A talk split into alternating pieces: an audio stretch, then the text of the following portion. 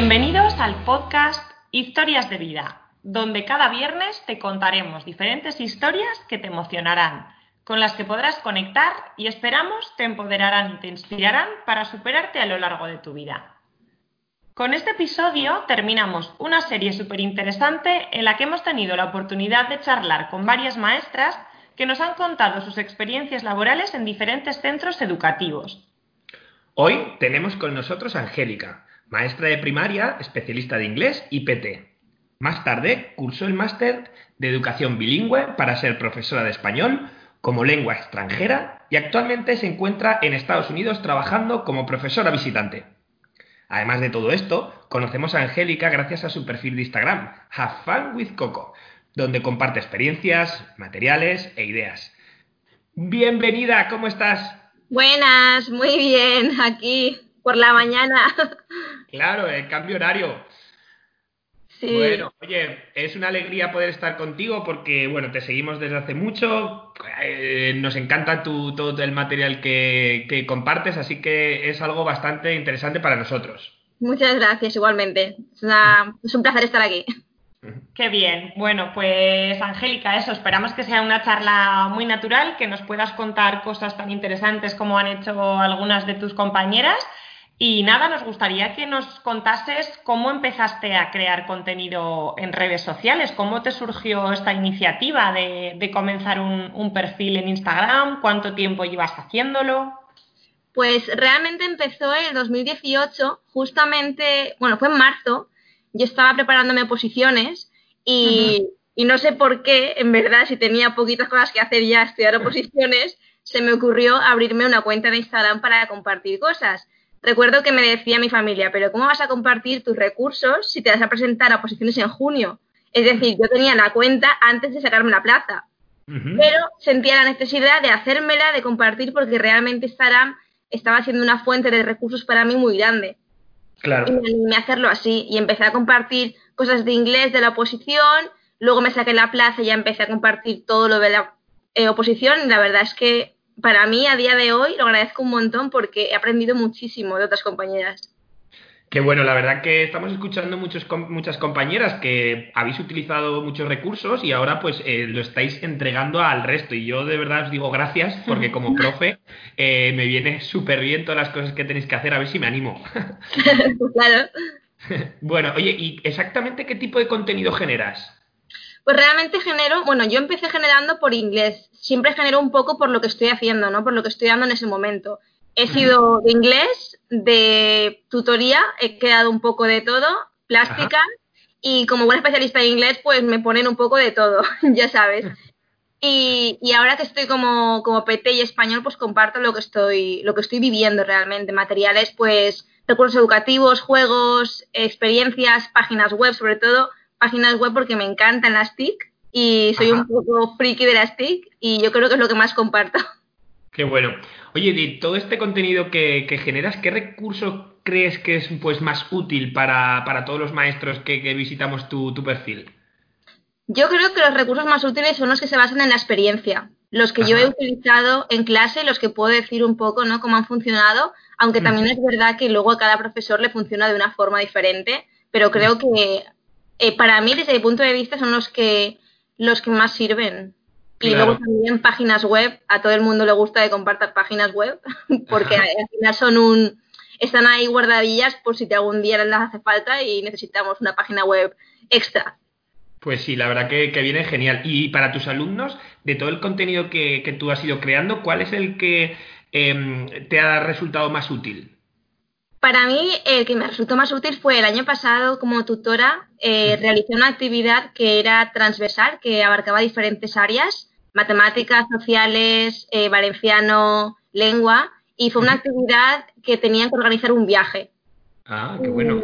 decidíamos el, destino y tuvimos que hacer un, pues un, eso, un itinerario, planificar, buscar los vuelos, el dinero, teníamos un presupuesto y estuvo muy guay, la verdad. Y luego al final, bueno, éramos tres quintos y uno de los quintos, su maestra, eh, tuvo la suerte de poder irse a Roma, que era donde estaban organizando sus, sus estudiantes, y claro, y se organizaron todo. Y luego, pues ella pudo ir a los restaurantes que sus chicos le habían preparado, eh, a los sitios, a los museos, y entonces fue una actividad muy guay. Qué bueno, ¿dónde te fuiste tú? A Londres. Ah, ah muy bien.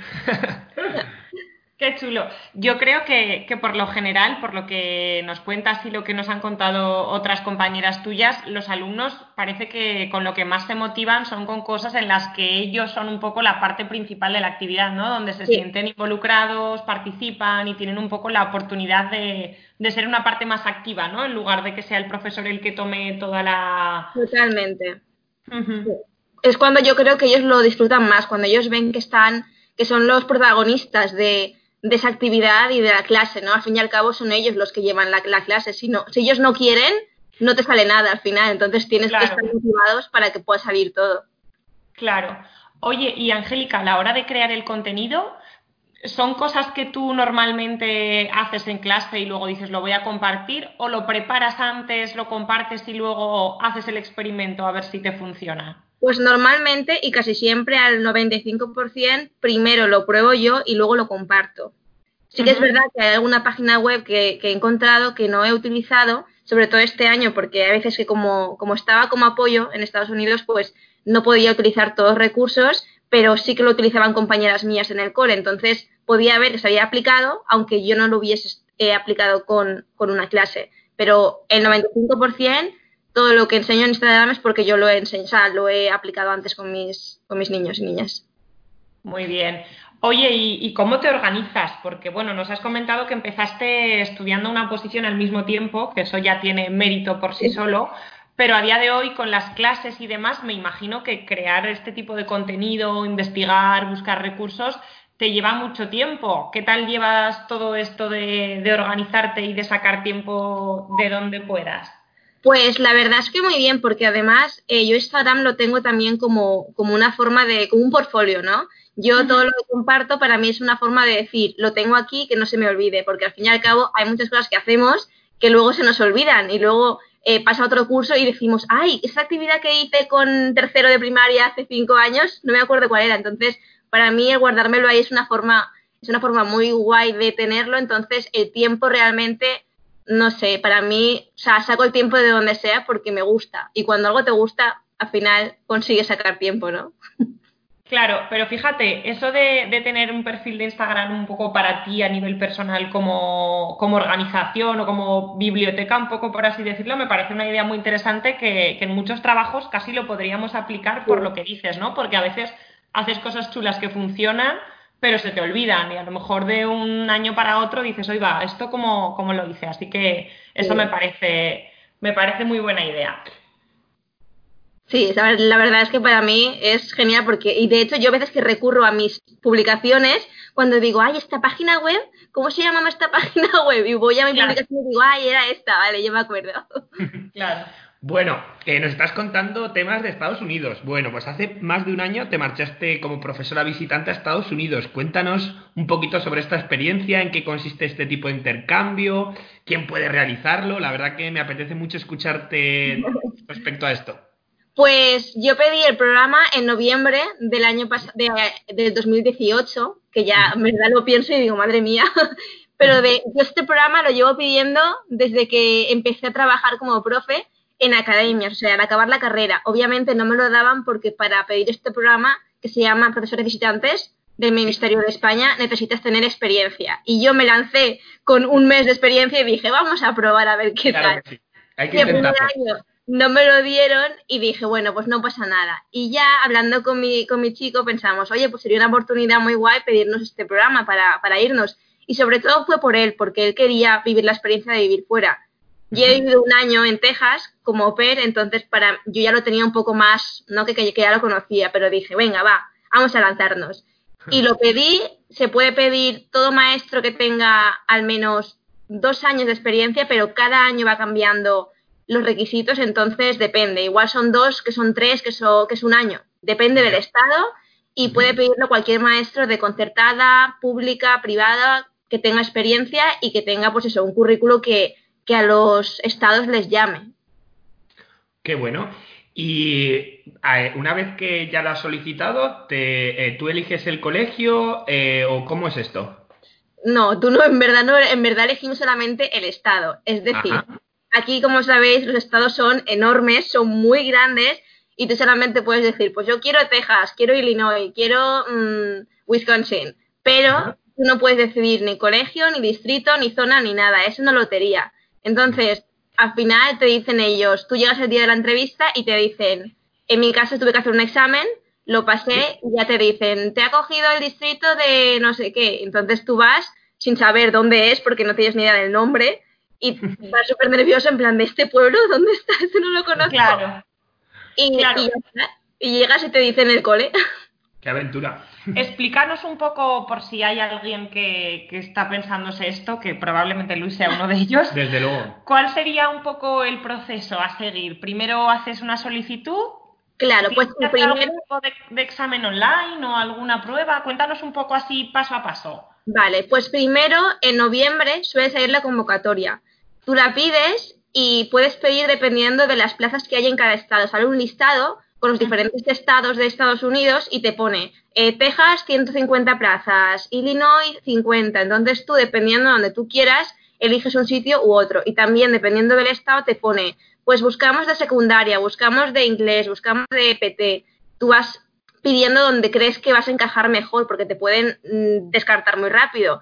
Entonces, una vez te aceptan, en abril te mandan a hacer una entrevista en persona, en Madrid, a todos, a todo el mundo en persona normalmente. En este año, este año ha sido un poco raro, ya lo sabemos, así que este año no. Y depende del estado, tienes examen o no tienes examen. Ajá. Y, nada, entonces yo sé que tuve examen eh, y fue una entrevista, un examen oral y escrito. Ajá. ¿Y el examen es un examen de español, de inglés? De inglés y es, es, una locura de examen porque, a ver, el mío se llama Nelson Denny, que es un examen de que aquí nadie lo hace, en verdad en Estados Unidos, cuando se lo conté a mis compañeras del cole me dijeron, ¿eso qué es? Eso no lo conocemos. Y es un examen que comprueba tu nivel de inglés, pero realmente tienes que contestar 80 preguntas en 20 minutos. Madre mía. O sea, vas súper rápido. Solamente puedes leer una parte de la pregunta y es de ABC y buscar la palabra correcta. Es un poco como como vocabulario y escritura y lectura. Tienes que leerte luego ocho textos en 20 minutos y contestar preguntas. Vamos, que yo recuerdo que yo no pude leer el texto, o sea, tenías que, que mirar el texto, ver palabras clave y contestar las preguntas. ¡Qué intensidad! ¡Madre mía! bueno, entonces ya haces esos mega exámenes, te dicen que adelante, te dicen el cole, lo buscas en Google Maps, llegas al sitio y ¿qué? Pues nada, a ver, yo tuve suerte porque hay muchos compañeros que no saben el cole hasta el día que llegan a Estados Unidos. Y yo tuve ah. suerte porque yo lo supe desde que estuve en Madrid en la entrevista. Pero una vez que tú llegas, y es que varía tanto dependiendo del estado, del colegio, del distrito, es que varía muchísimo porque hay coles, bueno, perdón, distritos que te pagan el hotel una semana y hay distritos que no, que te dicen búscate la vida, te vemos en agosto, mm, hasta luego. En mi caso, tuve suerte de que nuestro distrito nos, pagó una semana de hotel. La encargada del distrito vino a ayudarnos con todo el papeleo, pero es un poco locura. La primera semana fue un poco porque en una semana tienes que buscar casa, tienes que sacarte, bueno, eh, papeleos, coche, eh, buscar muebles, todo, o sea, es todo. ¿Coche porque está lejos eh, de donde se vive o...? No, porque aquí, o sea, en Estados Unidos es inviable estar sin coche a no ser que vivas en una ciudad, ciudad, pero es, es imposible, no puedes vivir sin coche aquí. O sea, para ir a comprar cualquier cosa tienes que ir en coche.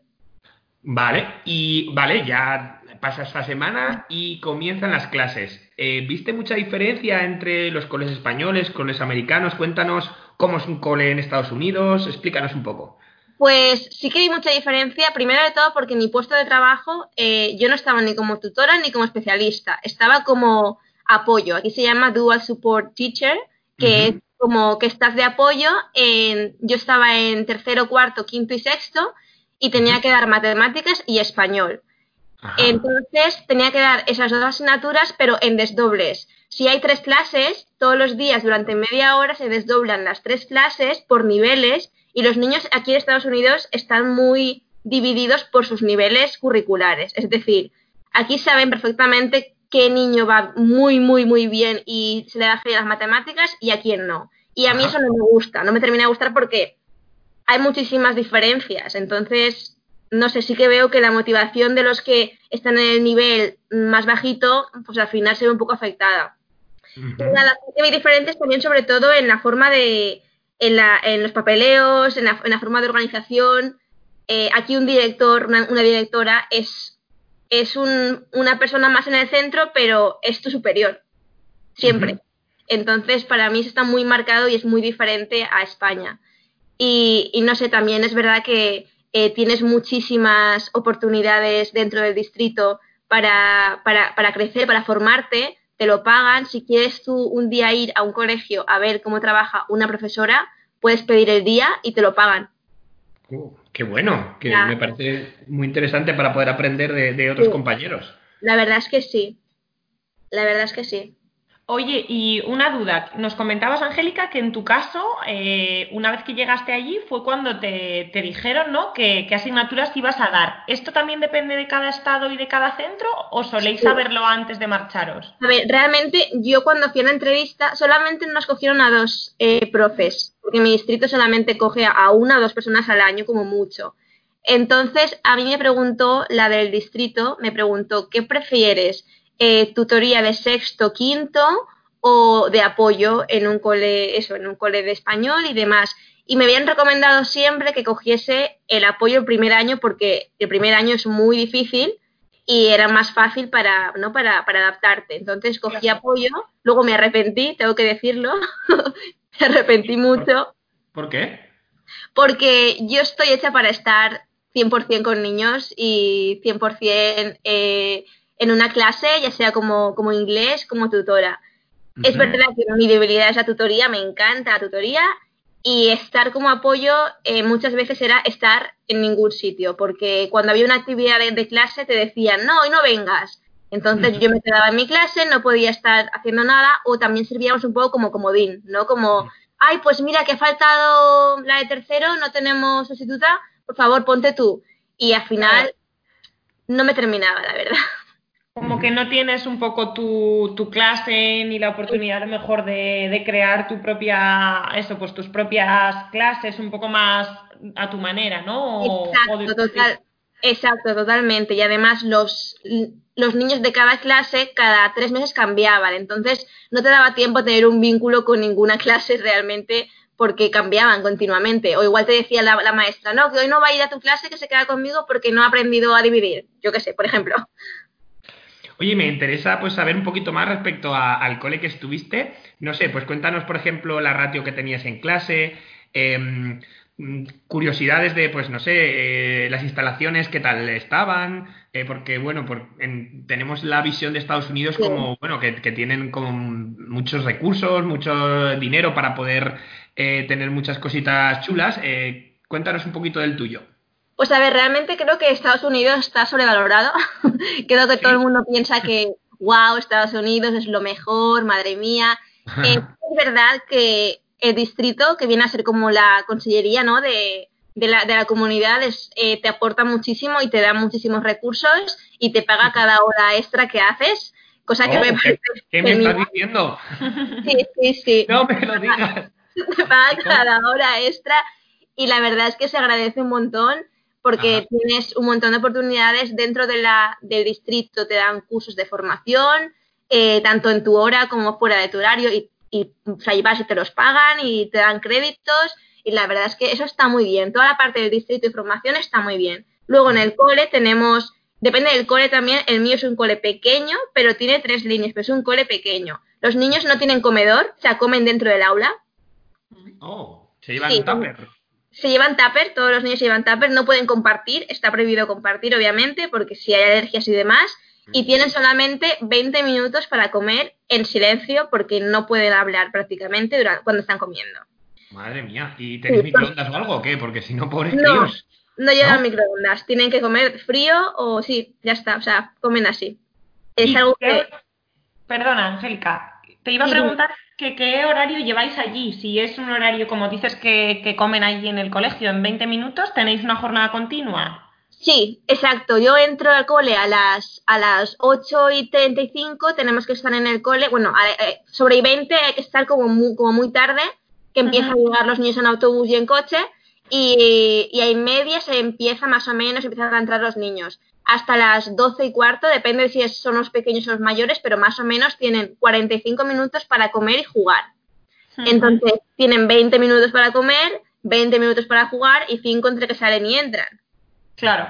O sea, poquísimo. Y luego a las 3 ya acabamos el cole. Bueno, Vale. ¿y eh, luego tienen extraescolares o depende de cada crío? O... Y luego tienen extraescolares en el cole si, si quieren, los niños y niñas, y las dan los, eh, bueno, suelen darla a los profes. Tú puedes apuntarte para hacer un, un club social y puedes Sí. montarte tu club de español, tu club de tal, y te pagan por cada hora que hagas, obviamente. Así que están montados por los profes realmente. Hay profes que están ahí hasta las 7 de la tarde, pero porque ellos quieren, pero tú a las 3 acabas y a las 3 te puedes ir sin ningún problema. Te puedes marchar, muy bien. Oye, una vez que ya has estado un tiempo por allí, ¿qué, bueno, qué recurso, qué cosa que hayas visto allí te gustaría traerte para España? O una vez que tú ya has tenido también pues experiencia en España, ¿te gustaría aplicar en Estados Unidos? Pues a mí, sobre todo, lo que me gustaría aplicar aquí en Estados Unidos de España es eh, trabajar más en inteligencia emocional, porque creo que aquí se basa mucho en los contenidos, en los estándares, están loquísimos con los estándares, no nos podemos salir prácticamente nada del currículum y a mí eso es lo que más me, me choca. Sí que es verdad que luego ya dentro de tu aula, mientras tú los cumplas, si los Ajá. cumples en, yo qué sé, imagínate, en una, en, en una semana, la otra semana la puedes dedicar a hacer más actividades. Pero creo que están un poco o sea, demasiado centrados en el estándar y en que se cumpla y en que lo termines. Y creo que eso hace que no se trabaje nada la parte emocional, la parte en la que puedes trabajar ¿no? individual con los niños, hablarles, conocerles, y creo que eso lleva mucho a conflictos que tenemos en el cole. Ajá. Cuéntanos un poco eso, más a nivel de comportamiento emocional. ¿Ves muchas diferencias entre los niños estadounidenses y los españoles? Que al final luego cada uno es un mundo, pero a ver, un poco a nivel tanto. cultural. Pues, a ver, sí que es verdad que eh, lo que más me chocó a mí es que aquí a los profesores los respetan mucho, no- nos llaman señor y señora, ¿vale? Entonces, para mí es muy extraño porque no te pueden llamar por tu nombre, no te pueden decir eh, Angélica o profe, no, tienes que llamarte Miss Fernández, señora Fernández, eh, ¿cómo está usted? Hablando usted, o sea, son como muy correctos y a mí me, me choca muchísimo y quiero que este año me, me llamen maestra Fernández por lo menos, que no me llamen señora. Pero el comportamiento yo sé que noté que, a ver, el año pasado también estuve en un cole que el comportamiento no era ese, vamos, espectacular, pero se pudo llevar. Pero aquí el problema es que eh, si se porta mal un niño, he tenido varios casos, eh, tú no puedes hacer prácticamente nada porque aquí no puedes ni reñirles ni prácticamente nada. Lo que puedes hacer es llamar por teléfono que tenemos en, en, la, en la clase y llamar a, a la directora o a la jefa de estudios y que vaya a clase y que lo solucione ella, porque como tú no puedes dejar a los otros 15 niños atendidos, tienes que pedir ayuda. Y mm, has dicho que 15, o sea, eh, ¿cuántos estáis en clase? Pues depende de la clase, pero eh, más de 22 no he visto yo en ninguna clase. De, de hecho, yo el año que viene tengo creo que 20 niños. Mm, qué bueno. Jo, y quizá un poco esto que, nos comentas de que el profesor no tenga la oportunidad o, o no le dejen, por así decirlo, intentar solucionar este tipo de conflictos, pues también es luego lo que lleva a un comportamiento peor, ¿no? Porque tú no tienes tampoco esa oportunidad de a lo mejor hablar pues de, de modales o de inteligencia emocional o de cómo se sienten, ¿no? Al final me Claro. imagino que todo va unido. Exacto, sí que es verdad que ahora están haciendo como un programa más de educación emocional y los han intentado trabajar más, pero claro, el problema está en que eh, si no te dejan desatender a los niños que están en clase, cosa que entiendo por si se va uno o por si cualquier cosa, luego lo que solemos hacer es en la hora de la comida, que los pobres tienen 20 minutos para comer, pues en ese momento hablas con ellos, pero claro, te sabe mal porque tienen solamente 40 minutos para mm, desconectar como para encima quitarles esos 40 minutos a los pobres y me sabe fatal a veces. Claro. Pero, pero, pero sí, yo creo que poco a poco está- estamos, sobre todo en mi cole ahora, trabajando el tema del comportamiento. Hay muchísimos recursos de comportamiento, de, de cómo llevar la clase, pero hay muchísimo, lo que veo yo es muchísimo conductismo. Que, que les dan tickets si se portan bien, luego los pueden canjear por regalos. O Entonces, sea, que lo compran un poco, ¿eh? funcionan un poco así, la verdad. Y mira que yo he trabajado también así, cosa que ahora mismo lo pienso y digo, es que totalmente lo estás comprando, pero, pero como funciona mucho así, funciona mucho de, de te doy un ticket, eh, venga, te estás sentando muy bien, ale, un ticket. Entonces, no sé, al final los tickets pierden el sentido, pierden el valor porque se los dan siempre. Claro. Bueno, y nos apetecería que nos cuentes un poco eh, también cómo estáis viviendo ahí un poquito este tema de la pandemia y bueno, también cómo ha influido en el mundo educativo, cómo os habéis arreglado, si ha habido una normativa clara de cómo hacer las cosas, ha sido más de forma individual de cada profe, bueno, ¿cómo te has apañado? Pues aquí ha sido el tema de la gestión en el cole respecto a la pandemia ha sido mm, maravilloso, o sea, eh, increíble, increíble. El distrito, eh, cuando ya, creo que de hecho antes, cuando ya nos dijeron que a lo mejor cerraban, ya tenían todo planificado, pero porque en el distrito trabajan un montón de profes, se dedican a hacer las actividades, te las mandaban y tú prácticamente tenías todo hecho. Sí que es verdad que... no me digas. No, pero sobre todo, o sea, algunas cosas. Luego sí que es verdad que fue un poco locura porque teníamos que hacer las actividades y demás, pero, pero el distrito te apoya muchísimo. Si tú tienes una, una duda o mira que es que no me da tiempo a hacer esto, les mandas un correo y te lo mandan hecho. O sea, es que es la gestión que hay aquí respecto a eso es, es, o sea, es maravillosa, de verdad. En eso no me puedo quejar, pero para nada, porque hemos tenido una suerte y de hecho ahora mismo, como en agosto a lo mejor empezamos virtual o mitad virtual, eh, llevamos un mes trabajando, yo estoy haciendo también materiales eh, materiales virtuales para las tutoras, para, todo, para todos los colegios. Entonces, cuando lleguen en agosto, no tienen que preparar nada ni de lectura, ni de sociales, ni de matemáticas, porque está todo hecho ya. Qué maravilla, pues en este caso sí que te estoy escuchando y creo que sí que tenemos que aprender de Estados Unidos. ¿eh? No, aquí de verdad, eso para mí yo hablaba con una amiga y, y, le decía, es que en España estaríamos ahora tirándonos de los pelos por no saber qué hacer y cómo gestionarlo y te dan un montón de pautas, un montón de guías. Eh, vamos, está genial. Pero bueno, me imagino que igual es porque eh, tu distrito se ha organizado bien o crees que ha sido eh, generalizado. No lo sé, la verdad, pero sé que mi distrito se ha organizado muy bien porque estoy trabajando en un distrito muy buena y muy atento a todos los maestros y, y entienden perfectamente que, que hay profes que tienen hijos y que no pueden dedicarle tantísimas horas como se tendría que dedicar para crear estas actividades. Sinceramente, eh, me estás dando una envidia, porque, a ver, eh, aquí pues realmente ha sido un poco por centro y, y ha sido aquí si tú tenías las habilidades y eras capaz de, de organizarte pues por Google Classroom, por, eh, por todas las aplicaciones que hemos ido trabajando, bien, pero el profe que no, pues, pues lógicamente pues se ha quedado un poquito atrás. Entonces, escucharte esto de verdad es una envidia importante. No, la verdad es que me da envidia a mí pensarlo también, y mira que estoy aquí, pero es que las reuniones y todo, todas las semanas, reuniones eh, planificadas con su guía, eh, todo súper organizado y además muy en equipo, es decir, todo tercero tenía que actuar igual. Si, una clase de tercero quería hacer una videollamada, todos la hacían, se lo, o sea, se lo comunicaban entre ellos, la verdad es que es súper bien. Qué bien. Oye, ¿y qué tal ha sido la respuesta de los alumnos y de las familias? ¿Se han implicado? ¿Han seguido trabajando con normalidad? ¿Ha habido dificultades a la hora de contactar con los alumnos? A ver, ha habido dificultades, eso yo creo que ha pasado en cualquier país, en cualquier distrito.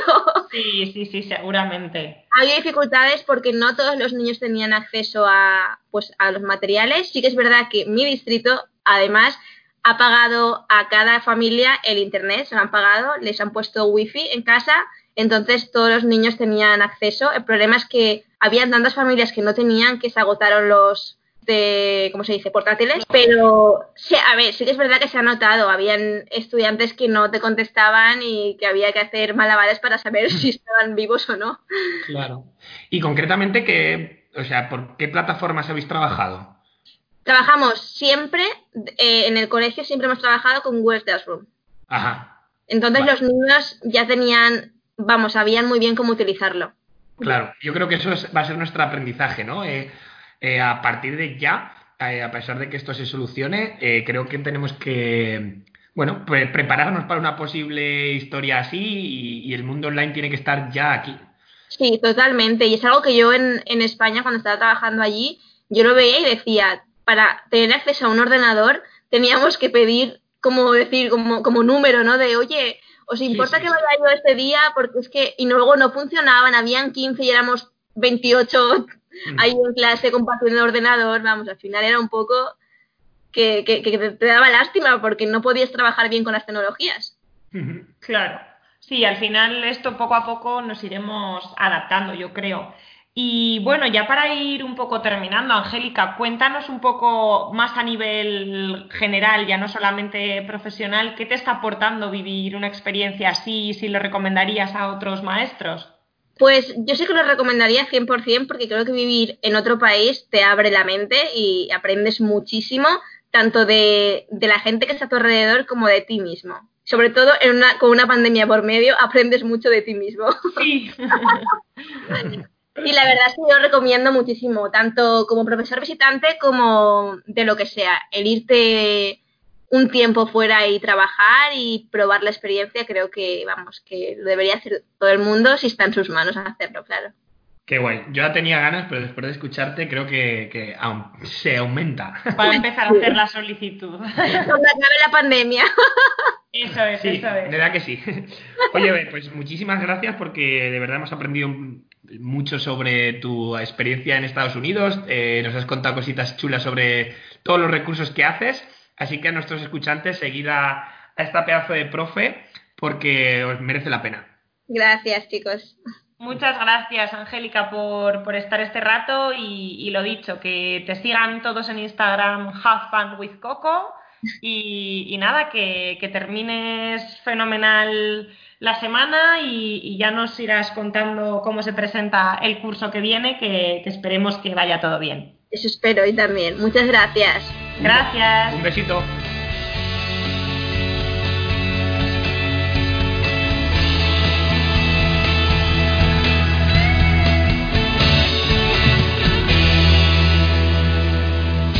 Gracias por escuchar Historias de Vida, donde cada viernes te contaremos historias inspiradoras y enriquecedoras que se convierten en especiales por las personas que están detrás de ellas. Historias llenas de vida.